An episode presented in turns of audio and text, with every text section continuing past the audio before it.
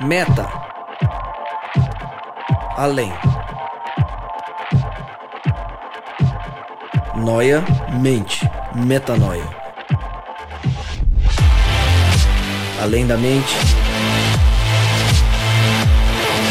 Além do pensamento. Mais longe do que estou. Muito mais do que sou. Novas ideias. Novas convicções. Relevância.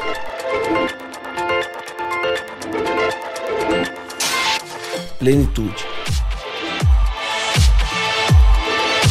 A busca pelo ideal.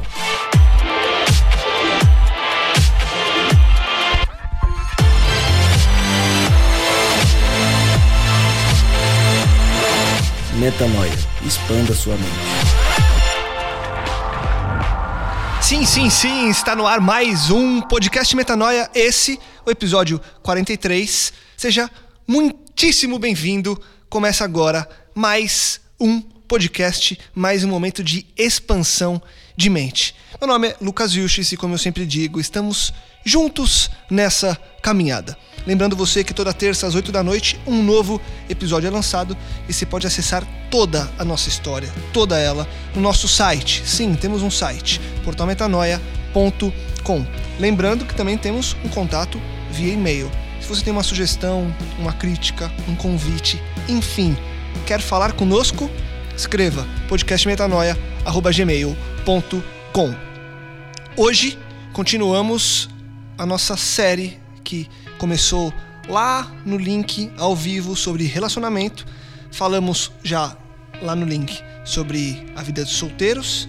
Falamos no episódio anterior sobre a vida de casados e agora vamos falar sobre a vida de namorados, o namoro cristão. Todos aqui à mesa já passaram ou estão passando. Apresentar a nossa mesa, quem está conosco, Suzana Fontes, seja muito bem-vinda namorando. Isso, namorando, Henrique. Aí. Muito bem, muito feliz. E é muito bom estar aqui nesse, nesse novo podcast. Vamos nessa. Dani Pomin, casada, conversamos sobre casamento no podcast anterior. Agora vamos falar sobre o passo anterior, o namoro. Seja bem-vinda. Obrigado mais uma vez. Obrigada. Namorando há 14 anos, casada há 13. Boa. Júnior, bem-vindo mais uma vez. Obrigado por continuar com a gente aqui no Metanoia. Obrigado pelo convite mais uma vez. É, agora casado, mas namorei há seis anos. Boa. Então, tem bastante experiência no assunto. e ele, Rodrigo Maciel. Bem-vindo, Rodrigo. Bom demais estar aqui novamente, que Deus os abençoe. Amém. Vamos nessa, começando, primeira pergunta, em cima da realidade do namoro. A realidade de um relacionamento sério. As pessoas hoje têm um pouco de medo, né, de mudar o status do Facebook para relacionamento sério. É, e eu já antecipei o que eu penso, mas o que importa é o que vocês pensam, então eu vou perguntar assim mesmo.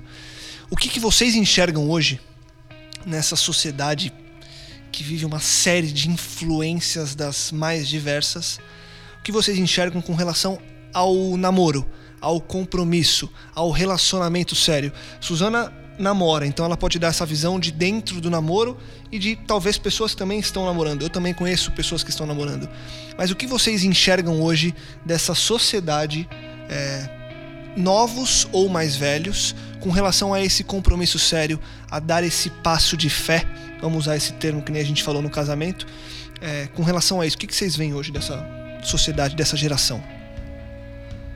A gente conversou um pouco no link sobre isso, né? Sim, Assim, de uma maneira. A gente olhando de uma maneira superficial, a gente vai sempre falar que ah, as pessoas não querem compromisso e coisas assim, é, curtir aplicativos e conhecer alguém e sair.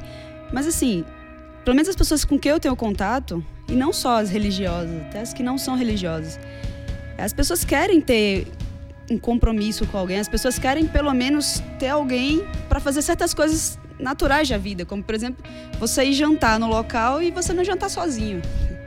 Você ir assistir a um filme e você não ir sozinho. Então, assim, a gente pensa que a sociedade é, superficial, simplesmente assim, não, vamos curtir hoje, agora, qualquer pessoa, outra, amanhã outra pessoa, mas também existe essa necessidade, até essa pressão de você ter alguém para fazer coisas normais do dia a dia, que a gente gosta de fazer que fazer sozinho é meio estranho, né? Você ir para um. Eu moro aqui em São Paulo e eu não saía, às vezes, não saía sozinha, não namorava antes, e aí eu fazia, não, eu quero ir pro restaurante, mas eu não vou fazer o que sozinha no restaurante.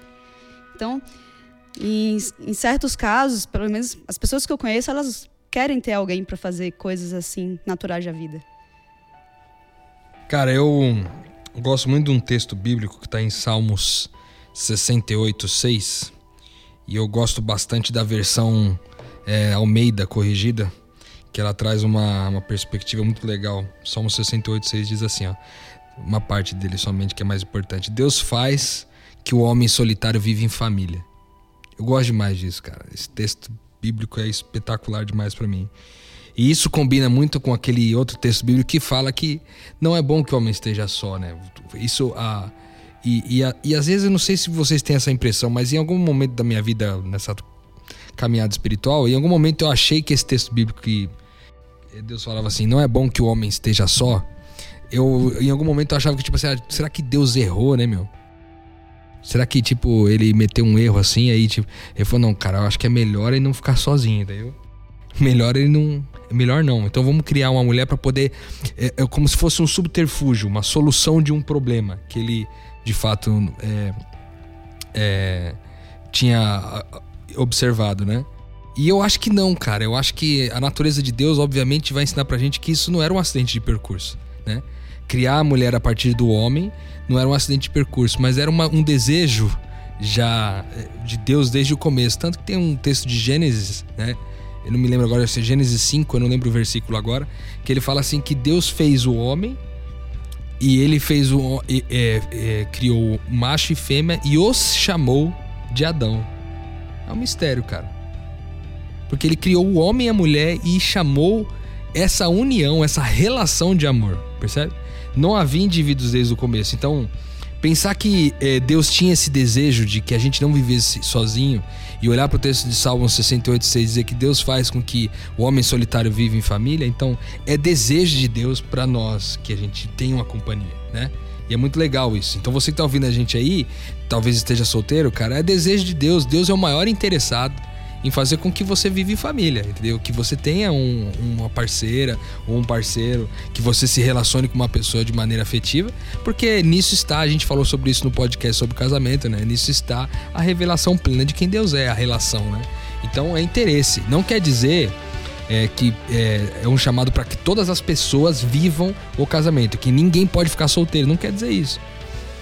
A palavra de Deus vai dizer isso daí, que se você tá solteiro, permaneça solteiro, e se você for casado, enfim. Não há uma, uma determinação do que tem que ser, né? A Bíblia nunca traz tem que nada, né? E a gente tem que aprender muito isso. Não tem tem que na, na Bíblia, né? A gente vive o evangelho da liberdade. Mas pensar que é desejo de Deus para que a gente viva isso, viva em família, viva é, com cônjuge, que compartilhe de quem Deus é um com o outro, é muito legal. Então, pensar nisso, eu acho que é, vale muito a pena para você que tá solteiro ou para você que tá namorando com alguém. acho que, que, vale muito a pena. E, e, pegando esse gancho do que você, do que você falou, Rô, é, o que, que vocês pensam com relação a. É, eu vou sempre é, citar você, Suzana, porque você está namorando. Então você está nesse caminho. A gente tudo bem, eu casei faz seis meses. Mas eu continuo namorando, considerar... Lucas. Se você não, não continuar namorando eu com também. seis meses de casamento, não, não, não, Você não está namorando. Não, não, não, não, não, não. Você está casado. Você está casado. Você, o seu estado civil é casado. A gente está falando sobre estado civil. Não que namoro seja um estado civil, mas a gente dividiu dessa forma. A gente falou sobre solteiros, sobre o estado civil, entre aspas, de namorados e sobre o estado civil de casados. Estão falando do estado civil de antes de casar, mas já tendo encontrado alguém, você ainda não tem uma aliança dourada no dedo esquerdo, você ainda não professou na frente das pessoas que você está casado, enfim, sobre isso, tá, Rodrigo? Ok. Pensando sobre isso e voltando, o Rodrigo me interrompeu. É, agora eu não sei onde eu estava, o que eu estava falando. Fala aí. Mas. Não, tô brincando. É, o, o ponto é, o namoro. É, o que é esse namoro hoje? Como lidar com o namoro? Porque o casamento a gente, a gente acredita nesse sonho de Deus pra gente, é, de estabelecer uma família. Mas o namoro hoje é visto na sociedade como algo extremamente importante para você descobrir se aquela pessoa é a pessoa. É, como que isso funciona? Ou como isso funcionou com vocês? Ou como isso funciona com você, Suzana? Nessa caminhada de falar, poxa, é com o Henrique que eu vou passar o resto da minha vida? É com a Suelen que eu pensei lá atrás que eu ia passar o resto da minha vida? Com a Aninha, o namoro do seu Com o Léo. marido? Com o Léo, com a Adri, com a minha esposa, enfim. Como que é essa caminhada do namoro para quem talvez esteja namorando agora e fala, cara, mas eu não sei se é ela, não sei se eu quero continuar, não sei se eu quero estabelecer a família, enfim. Eu acho que muito no namoro, mais do que aprender sobre o outro, mais do que aprender sobre o que é relacionamento, a gente aprende muito sobre quem nós somos. Para mim é muito isso. É, a gente, eu não imaginava que existiam em mim características que eu via na minha mãe e que de repente eu comecei a enxergar. E aí, para mim, é uma fase de aprendizado. E acho que todos vocês devem concordar comigo com isso. É uma frase que a gente aprende muito.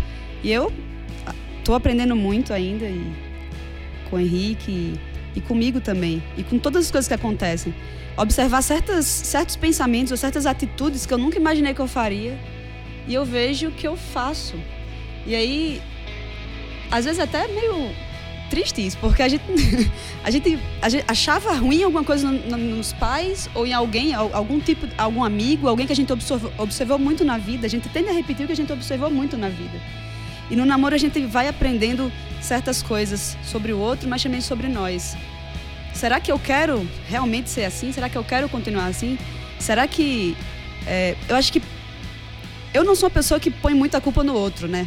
A gente tem uma sociedade, às vezes, que as pessoas não querem assumir os seus problemas, as suas dificuldades. A gente fica sempre olhando e falando, não, mas se existe um problema, o problema é do outro, o problema não é meu. E para mim eu aprendi muito sobre problemas que eu tinha e que eu não enxergava. E esse aprendizado para mim foi muito importante. Acho que quando o Rodrigo fala assim que não é bom que o homem esteja só e que Deus faz o homem só viver em família, porque quando a gente tá junto, a gente aprende. Quando a gente se relaciona, a gente aprende demais. E assim, a fase do namoro é importantíssima para isso. Mais do que tudo, eu acho. Eu, É. eu queria até me colocar no papel de perguntador aqui. O, Ju- o- Deixa, eu- deixa, O Lucas- deixa o Júnior perguntar e responder antes da minha falar. pergunta. Depois você pergunta, vai. vou perguntar na sequência. Ah, não, na, falar, na verdade só ia, só ia complementar o que vocês estão falando, porque estão falando de compartilhamento, né? Que no namoro você começa a compartilhar a sua vida com o outro, compartilhar restaurantes, compartilhar novas experiências, conhecer também, você passa a conhecer o outro. É muito importante isso, mas é importante também você observar que você é, já tem que ter uma certa felicidade, uma certa identidade, porque você não pode esperar que a outra te faça feliz. Acredito que você já tem que ser feliz por você só para entrar no relacionamento, porque a outra pessoa pode te frustrar com isso. Então você provavelmente você deveria já, já entrar num relacionamento de namoro que concordamos que é muito importante porque é um passo antes do casamento e você já entra já se você entrar nessa nesse relacionamento esperando com que aquela outra pessoa te faça feliz, esperando com que aquela outra pessoa te agrade, esperando com que aquela outra pessoa te complete, te faça isso, te faça aquilo, te faça aquilo outro, você acaba colocando uma sobrecarga em cima daquela outra pessoa. Então entender esse tipo de situação é muito importante para você não ter um namoro frustrado ou para você não ter um futuro casamento mais frustrado ainda, mais frustrante ainda. Então alguns pontos são importantes você você observar. Eu eu eu conheci alguns exemplos de tipo de namoro e um deles é, eles eles nomeiam como corte, que é um namoro em que você não tem contato físico, você não beija, você não abraça, você não anda de mão dada. Nossa, nunca ouvi falar disso. velho. Existe, existe aqui no Brasil também. Como é que é o nome? Corte. Você, Na Corte. verdade, eles falam, você faz a corte, você está em corte. Entendi. Você namora por corte. Que é justamente. Eles é, fazem isso pra você perder menos tempo, passar menos tempo com contatos físicos, com beijos, com carícias e tudo mais, pra você conhecer mais a fundo a pessoa. Porque hoje o que o mundo prega é você namora, você tem que fazer sexo com a pessoa pra saber como é o sexo, se tem a química, se bate as coisas, se tudo dá certo, se tudo corre bem. Ah, você tem que beijar. Se o beijo não for bom, então não tá legal, alguma coisa tá errada, você tem que trocar e ver se o beijo da outra pessoa é melhor do que o dessa. Test Então- drive, né? Test drive. E essa corte é meio pra quebrar isso, pra você ter mais um relacionamento, pra você entender, conhecer o pensamento da pessoa, conhecer as atitudes daquela pessoa Conhecer, aprender a ouvir também, né? ouvir, ouvir, ouvir a Aprender a ouvir é importantíssimo. É, assim, é muito bom namorar. É muito bom. E a gente aprende o tempo todo. E entender que, meu, antes, sozinho, a, a- a razão é minha, o jeito é meu. E aí, quando eu estou compartilhando com alguém, a gente vai encontrar um, um nosso jeito. E às vezes, não somente o nosso jeito, pode ser às vezes que eu tenha que, olha, tá tu- tudo bem, dessa vez vai ser o seu jeito. E a gente tem que aprender isso. Não é uma coisa que. Nós somos naturalmente egoístas. E aí, até a gente aprender isso, acho que por isso que o namoro é tão importante, né? E só, e, só, e só quebrando um pouquinho, na verdade, assim, eu não tô falando que é o correto. Eu só tô colocando os outros tipos de Sim, namoro que claro. eu conheci. É legal. E tem também aqueles namoro arranjado. Que o pai. É, os pais arrumam o namoro e passa a namorar e a pessoa vai ter que gostar daquela pessoa, independente de como a pessoa é. Ah, Rola isso ainda hoje? Não no, no Brasil, lógico, mas, mas em países outras do, culturas, do né? Oriente É. Médio, isso daí é constante. E, e ouvi um caso esses dias de, de uma mãe que ba- matou a filha Nossa. lá, porque a filha estava namorando com alguém que não era o arranjado. Então isso Eita. foi um motivo de, de vergonha para a família, por aquela filha estar fazendo aquilo. E a mãe acabou matando a filha por esse motivo. Nossa. Então, existe vários tipos de namoro. Uhum, uhum. Mas de todos eles, o importante é você entender e conhecer com quem você tá junto. Se você conhece e entende, e você ser você mesmo. Porque se você começa a fingir, começa a agradar, uma hora isso vai acabar. Então tem que tomar esse cuidado pro próximo passo. É, realmente o namoro, eu acredito que seja uma fase em que você tem a oportunidade de fazer os acordos corretos para o teu casamento. Né? Obviamente você não é obrigado a casar com quem com todo mundo que você namora, ou enfim, com as pessoas que você namorou. Né?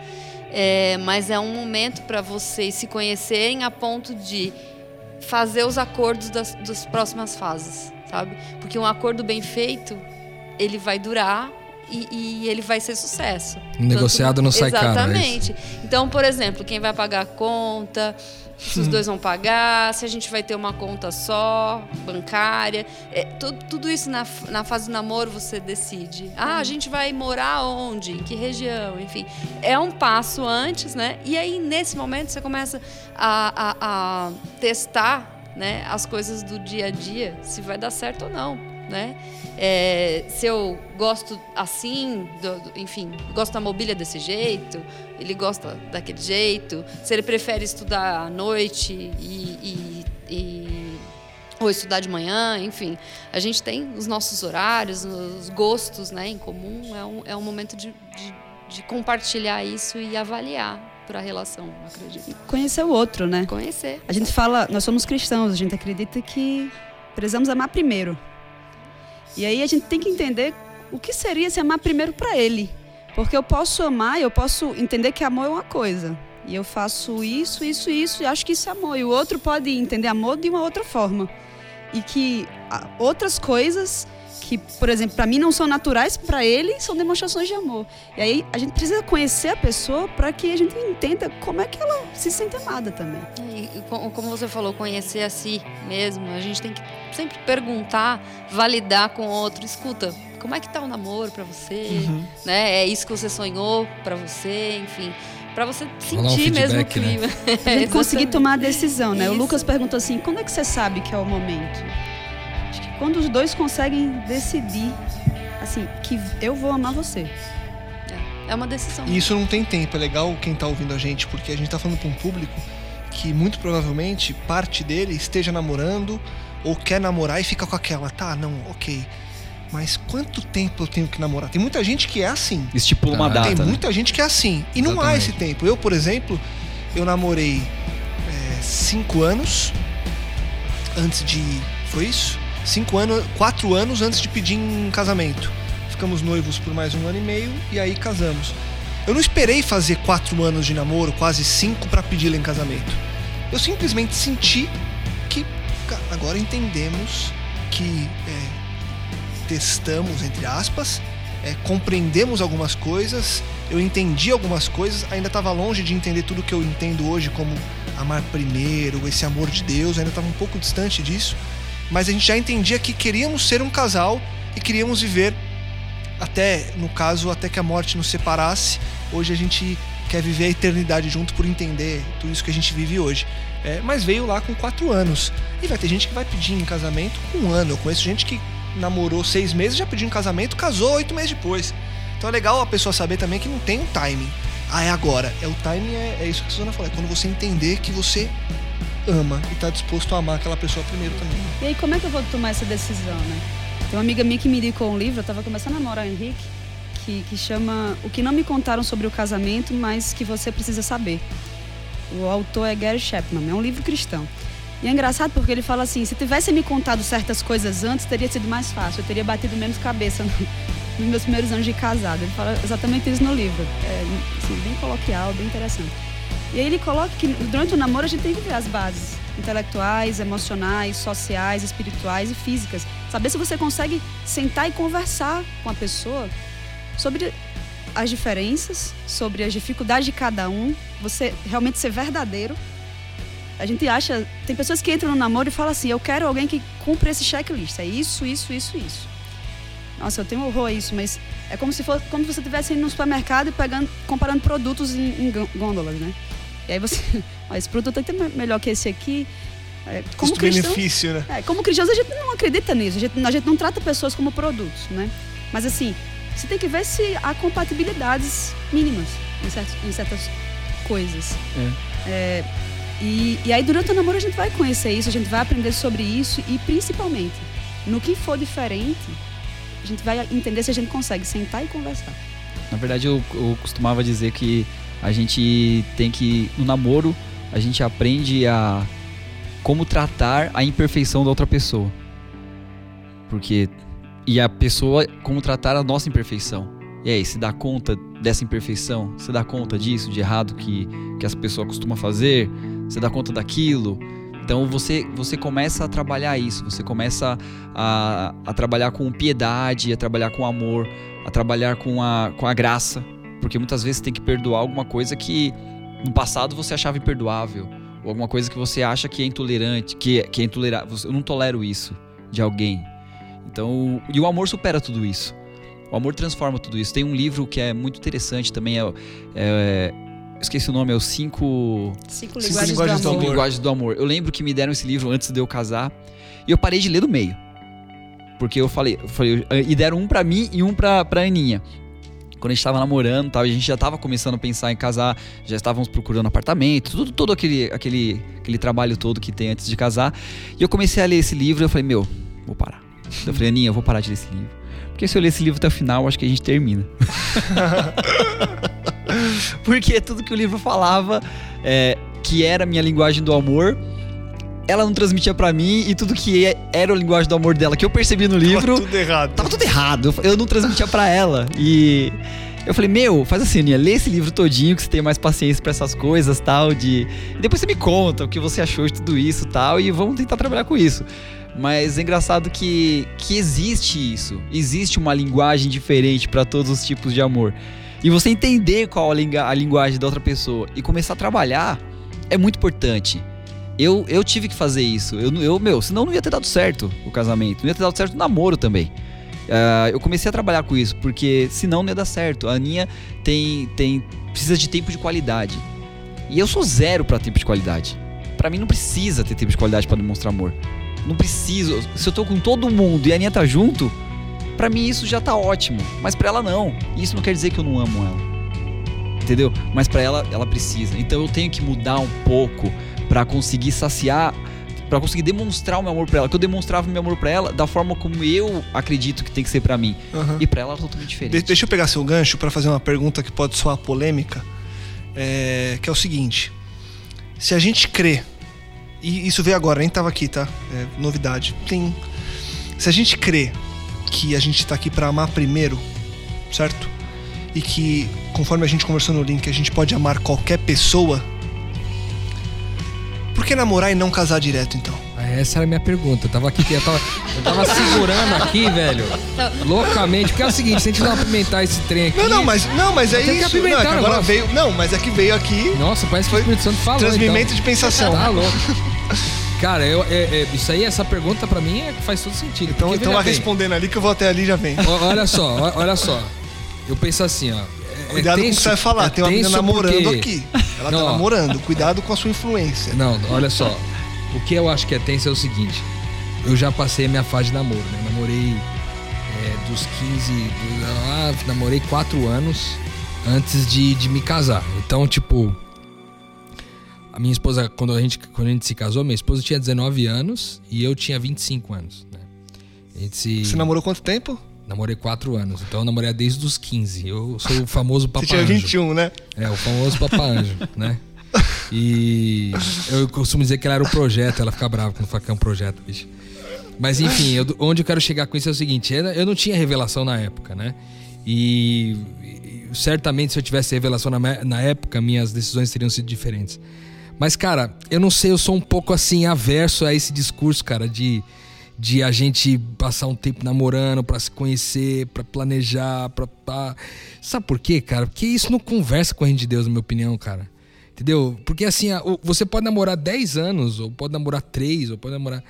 O, o sucesso do relacionamento não tá em quanto tempo você namorou, ou quanto tempo você conseguiu prever o quanto que ia dar de problema. Tá nesse Sim. entendimento do. Tá nesse entendimento. E, e aí primeiro. volta da, de a gente pensar assim, cara, peraí, eu posso amar qualquer pessoa.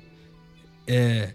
E aí, quando, quando essa, esse entendimento vem de, cara, eu posso amar qualquer pessoa, né? Você tem um relacionamento mínimo, cara, pra você, enfim, conhecer o mínimo da vida um do outro.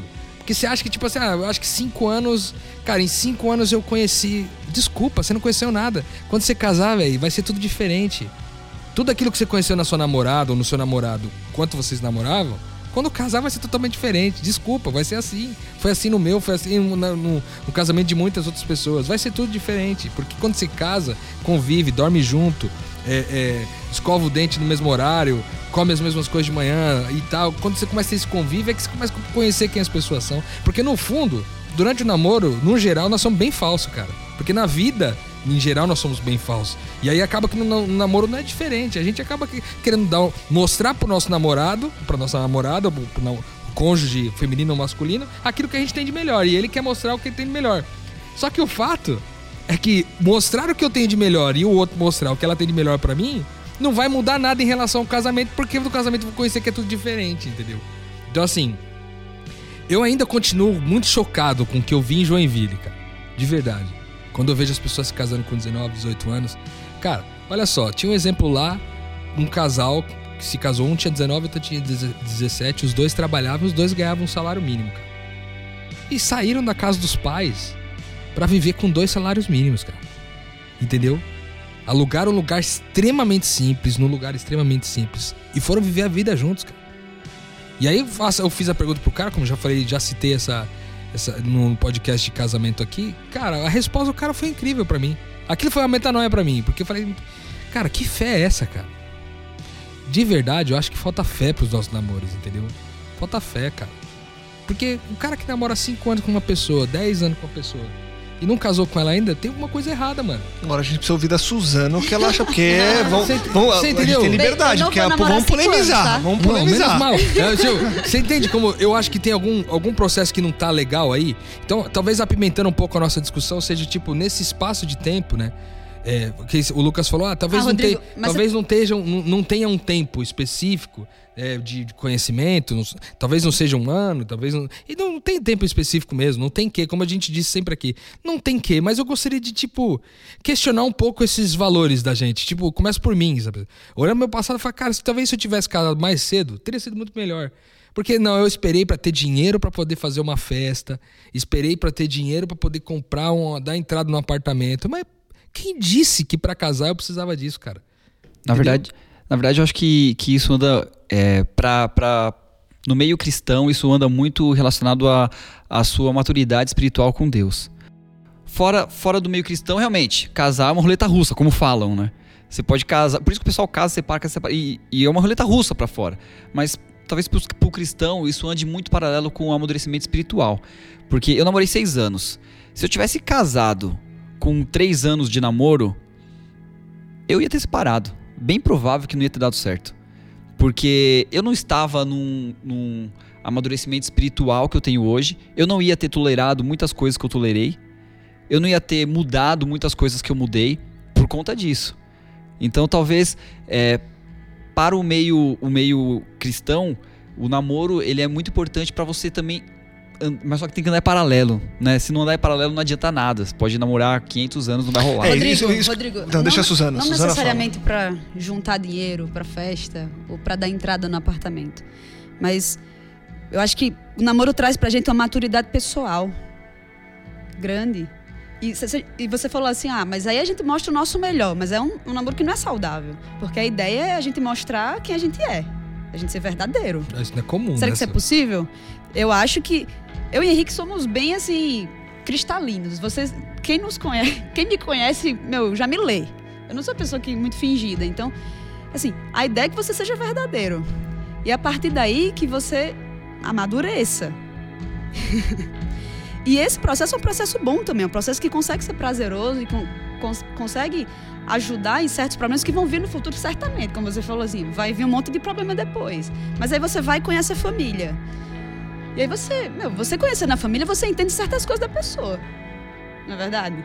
E talvez, eu, eu entendo o que você está falando, ah, mas vai vir um monte de coisas que não veio antes, né? Mas assim, será que eu, ta- eu estaria amadurecida no casamento se eu não tivesse passado por um namoro, namoro saudável, que eu tivesse amadurecido nele para suportar os problemas maiores que vão vir depois? Ou as maiores felicidades, ou as maiores tristezas e alegrias que se tem dentro do casamento? Essa é uma pergunta boa. Pra, pra gente não. Pra gente ser bem é, abrangente e ponderado, essa é uma pergunta legal.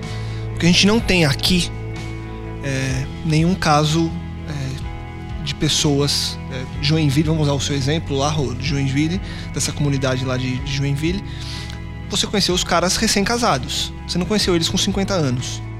Pessoas que se conheceram, casaram e foram embora. Então, realmente, hoje o que a gente tem, você namorou, o Júnior namorou, eu namorei, Dani namorou quanto tempo antes de. 11 meses antes de, antes de casar.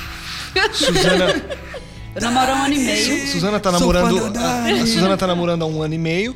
Então, assim, a gente tem relaciona- quatro relacionamentos é, casados aqui de é, situações que vieram. é, relacionamentos que vieram de um namoro. E aí eu entendo o que você tá falando. Realmente, como que a gente vai saber hoje, pensando. E eu, eu concordo com você, porque a, gente, porque a pergunta sequente, se não fosse essa que a Suzana fez, seria.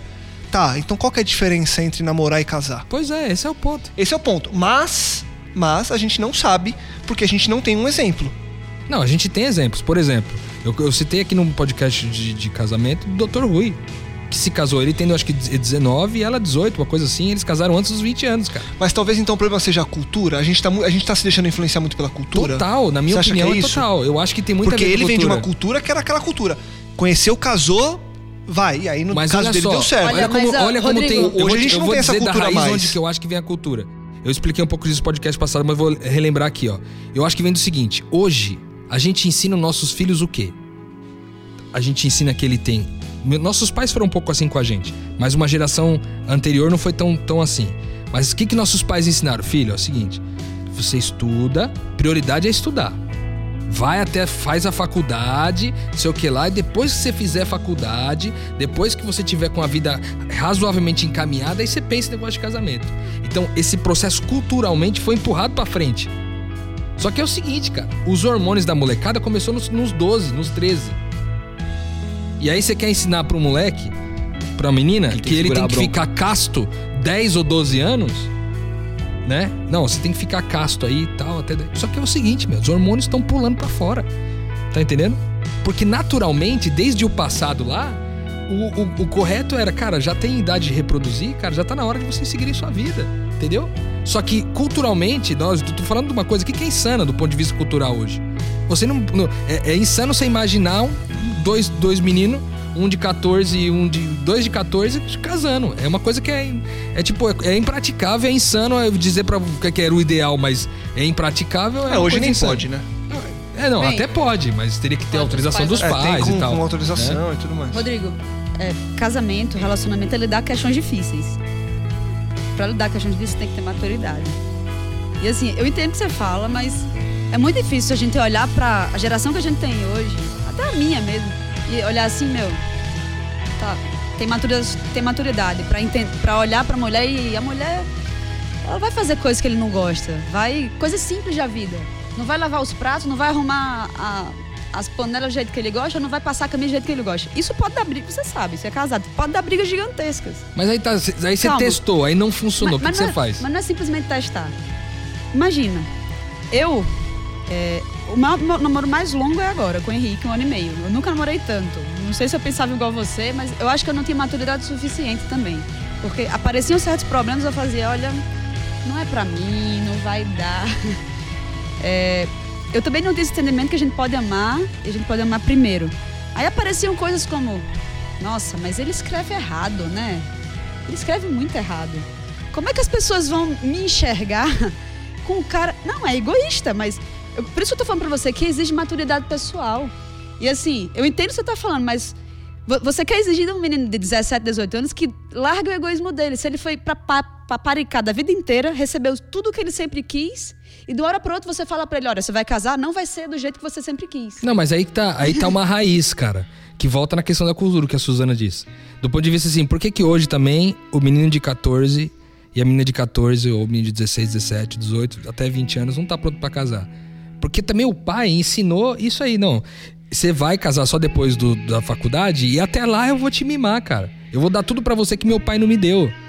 Só que uma coisa que o nosso pai deu pra gente, que muito é, que os nossos pais, o- é, os pais dos nossos pais deram pra eles e que talvez eles não tenham dado pra gente, na nossa geração, falando da nossa idade aqui, é essa garra, cara, de viver, de enfrentar a vida, entendeu? Verdade, Porque se, se isso tivesse talvez sido culturalmente bem, edu- essa educação bem-vinda, é, certamente as pessoas é, teriam mais coragem. Porque, mano, preparado, maduro, eles não estão. Só que nunca estiveram na história inteira. É, o- nós estamos falando da história. De 100 anos pra cá, as pessoas co- co- começaram a casar um pouco mais tarde, gradativamente foi ficando cada vez mais tarde, ao ponto de hoje as pessoas querem casar com 30, 35 anos, 40 anos, olha lá. Entendeu? Mas antes, os outros 5.900 anos não foram assim, entendeu? Historicamente não foi assim. Aí a, a evolução da cultura, etc., mudou tudo, mas historicamente não foi assim. Uma coisa que a gente tem que reavaliar. Eu não tô dizendo que, Só tipo, Jacó, né? com exceção de Jacó, que precisou trabalhar com as irmãs todas, né? Mas no geral, historicamente, eles, os casamentos eram arranjados mais cedo. Na verdade, eu até vou ajudar ela um pouquinho, que na verdade o, o, que, eu, o que eu percebo e eu vejo é que assim, na verdade a gente tem que trabalhar com o que a gente encontra hoje. A gente encontra hoje, como sempre foi, um- um- uma situação totalmente longe de Cristo, longe de Deus, e a gente percebe que o mundo é egoísta. Egoísta. Total. Mas a gente também tem que entender que, assim, é, a gente começa. A gente ama mais a pessoa quando a gente conhece a história da pessoa. Quanto mais você conhece a história da pessoa, mais você passa a amar aquela pessoa. Nem, mais você passa a entender as ações daquela pessoa. Meu, aquele cara tem aquela atitude porque lá atrás ele sofreu abuso. Sabe? Então, e, e assim vai indo. Você, você consegue ter mais compaixão. Fica mais fácil você ter eu tá errado falar fica mais fácil, porque deveria ser assim pra todos, mas é- a gente é assim. Então fica mais fácil você amar a pessoa quando você conhece mais ela. E quando você conhece mais ela e fica difícil? Porque, tipo assim, você conheceu ela lá e, e as coisas que você conheceu, você não gostou muito da ideia. Tipo, cara, não gostei da família dela, não gostei, não, não gostei do jeito que ela se veste, não gostei do bafo que ela tem quando ela come cebola. Eu não gostei. E aí, quando você não gosta, o que, que você faz? Então, tal- talvez isso, isso também passe, por isso que eu falei, o amadurecimento espiritual tem que andar junto. Então, naquele ponto você não está preparado. Você pra amar aquela pessoa. Não quer dizer que aquela pessoa não merece seu amor. Tá dizendo que você não está pronto. Eu, eu vou Você tentar. precisa melhorar. Eu, vou- eu vou tentar só. Não, não que eu. Eu não sei o- exatamente o, qual seria a minha conclusão a respeito disso, mas vou tentar apimentar, é, indo em direção do que o Rô vem falando. Com relação a isso, exatamente no ponto que você está falando. Então as pessoas não casam por medo de descasar? Ixi, aí você foi, pegou de metanoia, hein? Não, não. É Pode verdade. ser, pode ser. E, e aí eu tô dizendo, não, não sei se isso é um problema ou não. Porque se a pessoa namora pra conhecer, e eu concordo com o que você tá falando, eu acho que é, é muito isso, pra conhecer, pra entender, pra amadurecer, ok. Mas então elas postergam pra que não haja uma quebra no casamento? É isso? Porque ela poderia, concorda comigo que ela poderia ter esse conhecimento que você tá falando já no casamento? Poderia. Poderia. Poderia, com Então certeza. vocês acham que a pessoa não casa hoje, na cultura em que a gente está inserida, ou ela namora mais, ou ela testa mais, ela vai com um parceiro, não, putz, não deu certo, vou casar com, vou tentar namorar outro. Vocês acham que é por esse medo de, perante a sociedade e perante talvez a comunidade onde ela esteja inserida, de quebrar esse relacionamento e se divorciar, enfim? Eu Ah, acho que é isso, mas eu acho que tem mais coisa. Eu acho que o que, o que acontece hoje é que as pessoas começaram a ser objetos. Então você vai na Exato. prateleira, você pega uma loirinha de olhos é. verdes e, e, e testa. Você não gostou? Ah, não. Então vou pegar uma moreninha de olhos mais escuros e testa. Então as- a, a, a gente, a gente, a gente, porque a gente está inserido na, na, na sociedade. A sociedade, ela transformou as pessoas em produtos. Até no seu trabalho. No seu trabalho você é um número. Ah, quantos funcionários tem? 20. Ah, meu, precisa diminuir para 15. Então manda 5 embora. Então assim, a gente passou de ser pessoas para ser produtos. Perfeito. Então, tem isso sim, do medo de dar errado, do medo de escolher a pessoa errada. Mas por que você escolhe a pessoa errada? Porque tem um monte na prateleira. Entendeu? Porque você trata como prateleira, esse que é o problema, né? Acaba, acaba se tratando dessa forma, isso. né? Porque isso foi inserido na sociedade e está caminhando para ser mais ainda. E aí a forma que a gente encontrou pra sobreviver à prateleira foi o namoro. Entendeu? Na minha opinião é isso, cara. A forma como a gente encontrou pra sobreviver à prateleira. Não, eu já eu vou eu vou me esforçar pra eu não ser a prateleira dele. E ele vai se esforçar pra eu não ser a prateleira. Vamos- nessa briga, nós vamos tentar encontrar em qual tempo que nós vamos ser que a gente vai se encontrar como algo que não seja um produto. E isso é tão assim que tem até. Quando, quando, eu, quando, eu me, quando eu me casei, eu me decidi por casar com a Aninha, até chegaram e me perguntavam, mas quem que, que quer. Quem que escolheu? Sabe? Quem que escolheu quem tava Aham. na prateleira? Entendeu? Você que escolheu ela ou ela que escolheu? Um negócio assim meio doido. É louco isso. Mas. Mas acontece, mas. Mas, mas você vê, ó, que a, a gente. Eu gosto. É, apimentando ainda mais, porque quando a gente fala, por exemplo, da questão Haja pimenta, hein? de Esse, ser esse prateleira, cara, de ser prateleira, a gente vai entrar na questão do sexo aqui. Porque é o seguinte, nós já entendemos que aquela fase de, de hormônios à toa, flor da pele, já passou, né? Só que as coisas que você experimentou nessa fase dos hormônios à flor da pele, que era a fase é, é, fisiologicamente falando, a fase de você se unir a alguém, ela passou e você, meu, passou curtindo, experimentando, masturbação, é, é, o- é, outras coisas, a- o, o- sexo antes do casamento, o sexo, você foi experimentando. E aí agora você entra no namoro, cara. E aí como é que você lida com isso aí? E continua experimentando Porque daí você usa É. isso como ferramenta, você vai continuar experimentando, que esse é o ponto. Não, eu experimento e tal. Aí, aí beleza, nós estamos Mas aí você tá experimentando. levando um lado de alguém que experimentou tudo, né? E alguém experimentou tudo que é, o, que é o que nós estamos falando que é o geral, né? Tem as Sim. suas exceções, mas no geral as pessoas experimentaram as coisas, experimentaram. Entendeu? O cara tem 30 anos, entendeu? No geral, na grande maioria, ele já experimentou uma- algumas coisas, certo? Então, é, a gente acaba tratando isso é, do ponto de vista assim, ah, eu tenho que ser maduro, beleza, eu tenho que namorar pra encontrar maturidade, não sei o quê. Mas tem também a questão, por exemplo, do sexo. Aí fala, não, aí você, aí você transou enquanto você tava é, buscando ali ser mais maduro. Você transou. Eu vou até compartilhar um problema que eu tive. Porque a Aninha, a gente- ela, ela casou virgem, mas eu não. Então, assim, quando a gente começou a namorar, eu tive que. eu- na verdade, eu estava numa uma transformação, eu estava numa mudança, numa caminhada com, com Cristo, uma nova caminhada com Cristo. E, e foi difícil pra mim, foi muito difícil. Porque eu já tinha experimentado, já sabia como é que era, já sabia o que tinha que fazer. E eu, tinha, eu tava preservando ela disso. Então, pra mim foi uma experiência muito difícil esse essa essa volta, sabe, ao, ao plano de Deus de então por, talvez por isso que eu tenha demorado tanto tempo, porque eu tive que, que passar por isso tudo Pra preservar ela disso também. É, eu, desse ponto de vista, meu relacionamento foi todo bagunçado. Eu confesso aqui. Não tem, não tem problema em confessar, não. Meu, problema, meu relacionamento foi bagunçado porque eu também não tinha revelação nesse sentido, É. entendeu? E agora por quê? Porque também tinha outro relacionamento anterior, que eu tinha um filho do relacionamento anterior, já tinha uma vida já. Enfim. O ponto é, onde eu quero chegar? Eu quero chegar no ponto que a gente utiliza as pessoas, cara. A gente usa as pessoas. Querendo ou não, o namoro é uma fase de usar as pessoas. E, e a, se a, gente, a gente pode pensar isso de uma maneira subversa, de dizer, não, cara, já que é um. Já que, tipo, cara, tem um tempo de namoro e tal, então, cara, eu vou usar isso aqui pro reino. Eu vou usar esse tempo pro reino de Deus, cara. pra- saber como que Deus quer se manifestar em nós e tipo, só que isso, cara, não pode ficar muito tempo, não faz sentido ficar muito tempo, entendeu? Nossa, Rodrigo, você é bem incisivo e forte, né? É, não, mas, mas eu, eu ia falar isso. É, Suzana, É. há- há uma opinião. A gente, tá, a gente vai falar nos próximo, no próximo episódio sobre tolerância é, e sobre ponder, porque é a ponderação. Há opiniões. Sim. É, e há uma máxima de que é, vivemos em uma sociedade onde a maioria, onde para se você olhar em volta, você vai encontrar uma maioria que vive muito parecido com isso. Ponto. Temos aqui uma representante dessa minoria que busca crescer espiritualmente. E aí eu queria que você trouxesse assim, o que é o namoro hoje pra você e o que você acha que tem, tem que ser o namoro pra quem tá namorando e pra quem crê no namoro, porque tem gente que vai ouvir o, vai ter gente que vai ouvir o Rô e vai casar amanhã.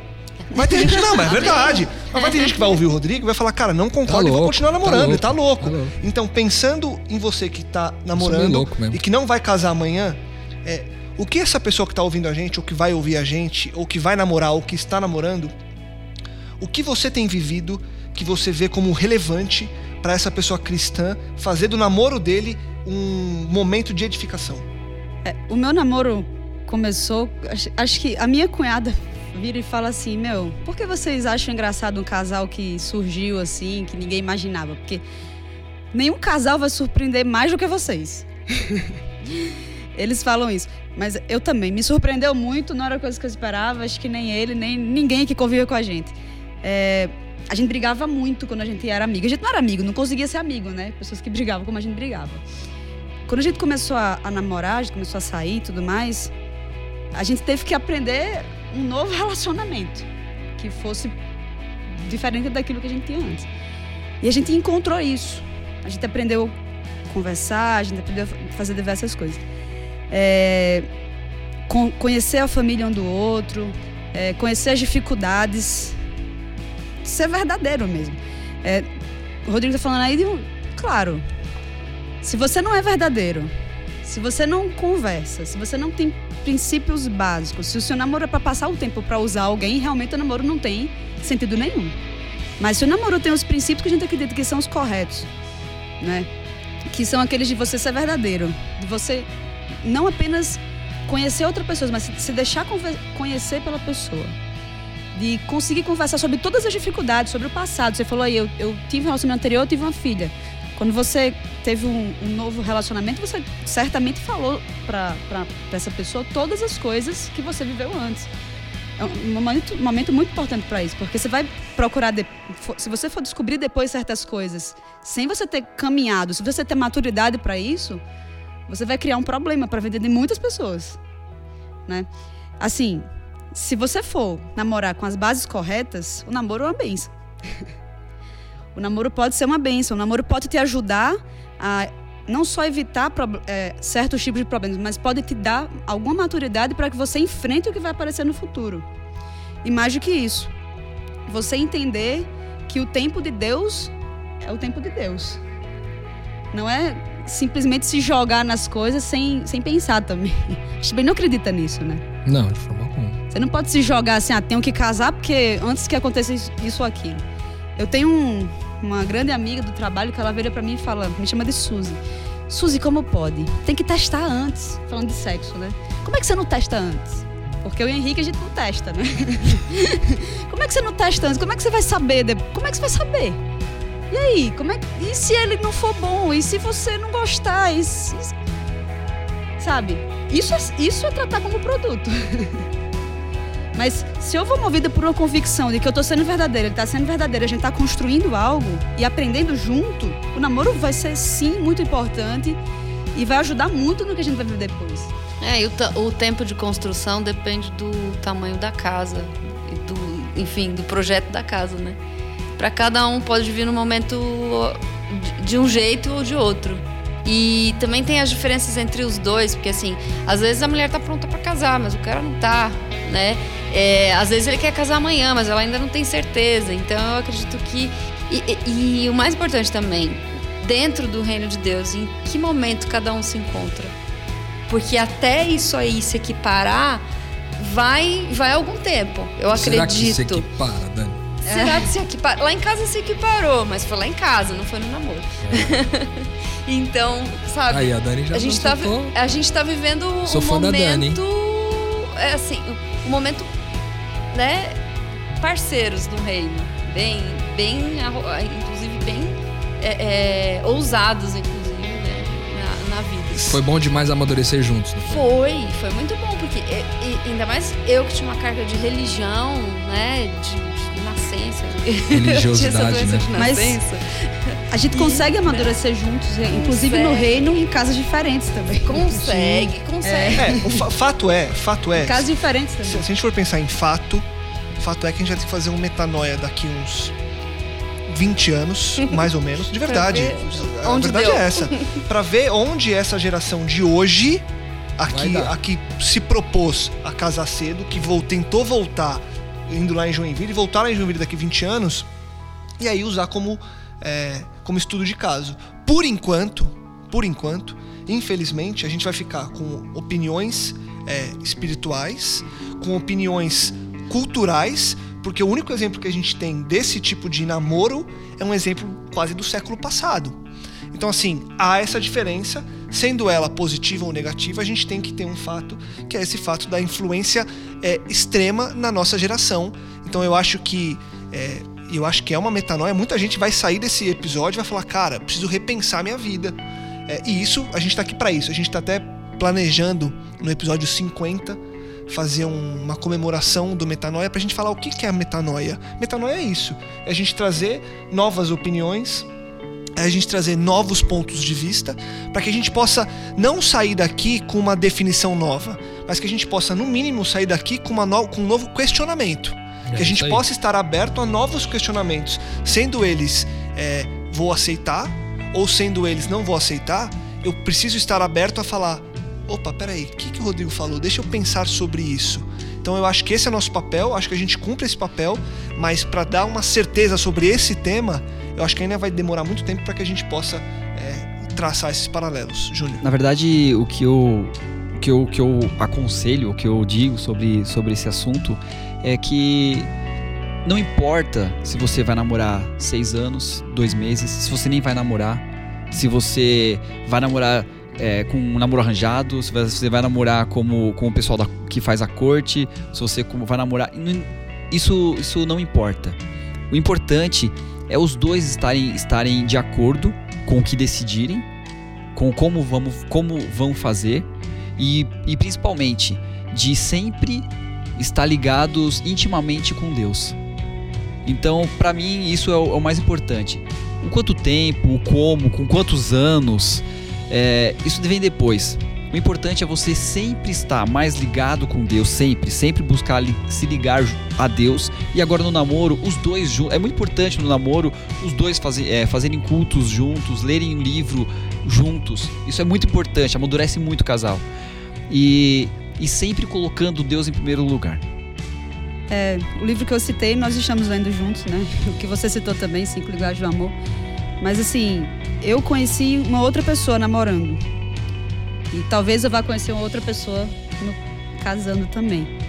Mas assim, eu. Lembrando eu que você casa no que vem, ou seja, seu casamento tá saindo rápido. sim. É, eu falei pra você que eu não vou namorar É cinco reino, anos. é um pouco mais de dois anos, né, o plano. Mas assim, eu conheci uma pessoa que eu, eu olhei e eu, eu assim, me conheci muito, vi coisas em mim que precisava aprender muito, mas mais do que tudo, que eu decidi amar.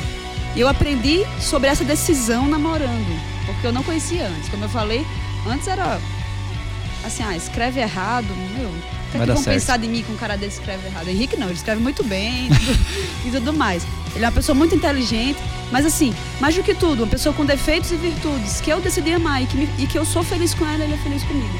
Então, assim, eu acho que o namoro ajuda a aprender isso.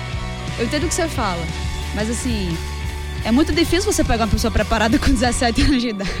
É, tá aí um grande insight, eu acho, entendeu? Porque assim, ó, eu tenho uma filha de 14 anos, cara, e eu eu tenho me preocupado com isso desde que eu entendi a perspectiva do reino de Deus e da graça, do discipulado. Eu tenho me preocupado em ensinar minha filha para essa visão aí. Esses dias atrás ela começou um namorico lá e tal. E aí a Su me perguntou, falou aí, Rodrigo, e aí se ela casar com 17? Eu falei, mano, se ela casar com 17, é amém, cara. Se ela casar com 17, glória a Deus por isso, cara. Porque, tipo, meu, ah, mas não vai estar preparada, não vai estar madura. Não, não importa. Vai viver a vida mesmo, porque isso aí tá na tua fase. Casa cedo, a Suelen casou cedo, você é super feliz hoje. Tem gente que casou tarde também é super feliz. Uma coisa não quer dizer nada com a outra, né? Sim, sim. Mas o fato é que eu, eu, eu quero ensinar meu filho é isso, porque, é, como a gente falou, é todo- tem toda a raiz do egoísmo, que o Júnior citou, tem a raiz do, do- da prateleira, tem um. Tem essa raiz, ela só pode ser desconstruída com o ensino verdadeiro do reino de Deus. E a verdade, sabe qual que é? Que a gente não está ensinando nossos filhos adolescentes a respeito do reino de Deus. A gente não quer gastar tempo com eles. A gente paga é, é, inglês, escola, esporte, paga um monte de coisa pra eles se ficar, manterem ocupados e a gente não gastar tempo com eles. Essa é a verdade. E aí, como eu não quero gastar tempo com meu filho, pra ensinar pra eles os valores do reino de Deus, ensinar item por item e tal, aí o que, que eu faço? Não, eu- eu- é mais fácil eu ensinar pra ele que, bom, fica casa só com 30 anos, que daí você vai estar mais maduro. Já que eu não tive tempo pra te, te ajudar a amadurecer, espera aí até uns 30 anos, ver se a faculdade te ajuda e aí você casa, entendeu? De toda forma, o importante é que Deus guie, o Espírito de Deus esteja Amém. na É, isso, pessoa, isso é né? fundamental. Eu e certeza. Henrique, no, acho que o Rodrigo acompanhou a gente nesse tempo, né? Uma boa parte. A gente, espiritualmente, a gente aprendeu muito sobre quem é Deus e sobre o reino dele. E sobre deixar o egoísmo de lado e sobre aprender as coisas que fazem a gente tomar decisões altruístas. Então, assim, de toda forma, que Deus guie, né? Esquece seja casando tão cedo, mas eu não tinha maturidade nenhuma para casar com 17, 18, 20 anos de idade. Graças a Deus eu não casei com essa idade.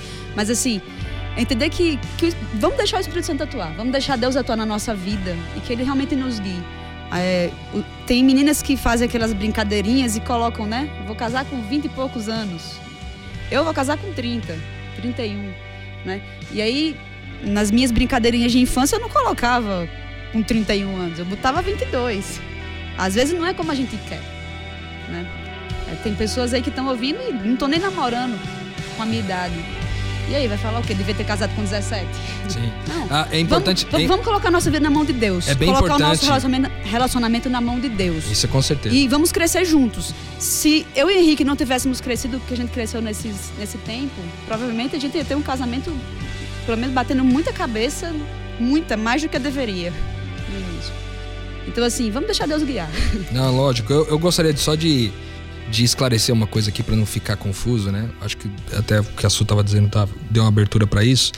É, o, que eu, o, que eu de- o que eu tenho defendido do ponto de vista do reino de Deus, e que eu sei que é muito subversivo ao que a gente vive hoje, mas o que eu tenho defendido não é que se case, que todo mundo comece a casar com 16, 17 anos, até porque seria uma insanidade, já que do, do ponto de vista que as crianças e os adolescentes hoje são muito mais mimados do que era na nossa época. Não é, não é disso que eu tô falando, mas eu tô dizendo, uma vez que você se relacionou, uma vez que Deus colocou alguém na tua vida, uma vez que você escolheu alguém, então viva um relacionamento sério, né? Uhum. Ao ponto de, de, não, cara, isso aqui nós estamos vivendo aqui não é brincadeira. Não. Não, Isso aí, tudo bem. Isso, Tra entendeu? Trate E o aí- ser humano que é como um ser humano. E aí seja breve, sim. Eu penso nisso, cara. Seja Pelo breve, menos na sim. decisão, né, Rô? na decisão, entendeu? Não, nós vamos casar, cara, então vamos fazer, né?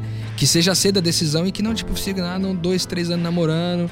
E aí, cara, dois, três anos namorando, se você conseguir aguentar três, quatro anos, de- depois de velho, com 25, 30 anos, você aguentar firme, seus hormônios, seus, seus impulsos sexuais, você aguentar 5, 6 anos, pra, rapaz, eu vou falar pra você, hoje em dia, é, É. olha, é pelo Espírito Santo mesmo. Então, que Deus dê, dê essa, essa condição, né? Mas é, só queria esclarecer isso que não tem a ver Boa. com a idade.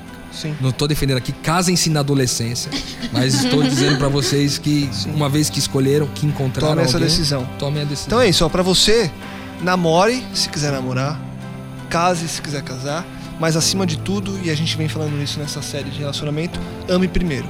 Esteja disposto a amar como Deus amou, entenda quem você é como um filho de Deus e aprenda que o mais importante não é você, é quem tá à sua frente. Isso vai fazer é, o seu relacionamento, seja ele um namoro ou um casamento, ser um relacionamento de sucesso, sem dúvida alguma. Metanoia total, hein? Hoje foi, hoje foi metanoia. Nossa. Suzana, Rô, todos bem, todos em paz, Júnior. Dani, obrigado. Com fumaça, Obrigada. fumaça. É, não, A fumacinha. mesa tá rolando uma fumaça. Agora vai baixar, a gente vai conversar aqui. Você, se sobrou alguma dúvida, talvez surjam várias, pode escrever que o Rodrigo vai responder todas. Podcastmetanoia.gmail.com aquele, esposa aquele convite de sempre. Compartilhe, divulgue e ajude que mais pessoas possam expandir a mente. Semana que vem, muito mais Metanoia, expanda a sua mente.